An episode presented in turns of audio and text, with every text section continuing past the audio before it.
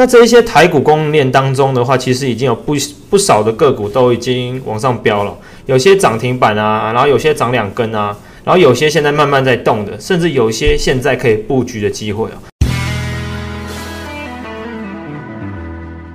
OK，今天来带大家就是用比较简单的方式带一下 AMD 的财报了。AMD 有没有赚钱哦？看这些英文真的就不飒飒了，看了真的很不舒服。第一个我们要看的是营业收入，它的赚钱能力有没有提升哦？我们来看第一个红框框最上面这边哦，这边的部分的话，AMD 今年的营收大于去年的营收，那成长多少？成长了五成多，大概五十四个 percent。刚刚那是我们的营业收入的部分，成长了五十四 percent 哦。那我们再来看它今年的 EPS 有没有成长？那有成长，代表说它有在赚钱。那这部分就是 EPS 每股盈余的部分，在这一张表的最下面哦，Earning per share。那这个东西的话，我们来稍微的看一下，今年的 EPS 比去年的 EPS 还要好，成长了一百三十四 percent 哦，那大概就是一倍多的一个差距，这很恐怖吧？去年的第三季哦，二零二零年赚零点三二，今年赚零点七五哎。那再来就是看到这个毛利率的部分哦，也就是扣掉了一一些物料成本的部分哦。那这边我们其实也可以看到，它的竞争能力也非常的强，今年的毛利率哦，比去年的毛利率还要好。那成长多少？成长了七十 percent，大概有七成的一个比重。所以其实从营收以及 EPS 跟三率的毛利率中，我们可以看出 AMD 的这个市场的竞争能力以及它的在市场的获利能力是一直在提升的。那再来看就是 AMD 的自身业务到底赚了多少钱？我们今天带大家看的是这个 operating income 的部分。那这也就是指它的营业收入的比率到底有多少？那这边给大家看就是今年的营业利率的部分是比去年哦还要成长了一倍多，一百一十一 percent 哦。所以我们刚刚帮大家做一个简单的总结，不管是营收成长了将近是去年的同个时间的一半以上以外呢，那在其他的毛利率、盈余的部分也是成长了一倍，EPS 也是成长了一倍的这个比重。所以 AMD 今年真的在第三季状况是非常赚钱。那这同样也反映在它的股价上。帮大家做一个 AMD 的一个第四季财测的总结哦。AMD 的在它的财报里面其实有提到说，它在第四季哦，就是今年的最后三个月的表现哦，营收估计会有四十五亿美元啊，那会比同期就是比去年的同个时间增加了大概四十 percent，三十九 percent。那这个比重大概就是四成哦。那在毛利率的部分的话，其实估计是四十九点六个 percent 啊，已经比 AMD 在之前的预估其实还要增加了大概一点六个 percent 的水位哦。那最后在二零二一年的全年，它的表现会比去年成长六十五 percent。那之前估计就是六十 percent。好，这些数字看得很烦嘛。简单来说，它所做的这些估计哦，所有的财务数字的估计都比 AMD 之前所估计的还要好，都比它之前所做的一个财务预测的估计数字更好。所以我们可以看出 AMD 今年全年的一个表现的话，我认为应该会比去年更好啦。最起码二零二一年会比去年更好，那去年又比前年、大前年更好。所以今年的话，我认为 AMD 的股价会创新高，真的是一个情有可原。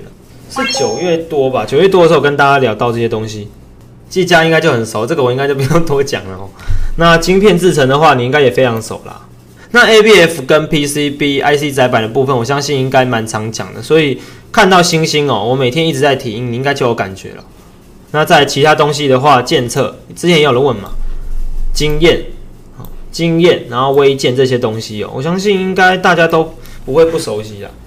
直接关注源头可以吗？嗯，可以啊。我觉得其实我觉得投资台股的供应链，倒不如去投资它的源头会比较好啦。就是因为到头来都是要看源头有没有赚钱，源头有赚钱，那其实它的供应链的通路才有机会赚钱。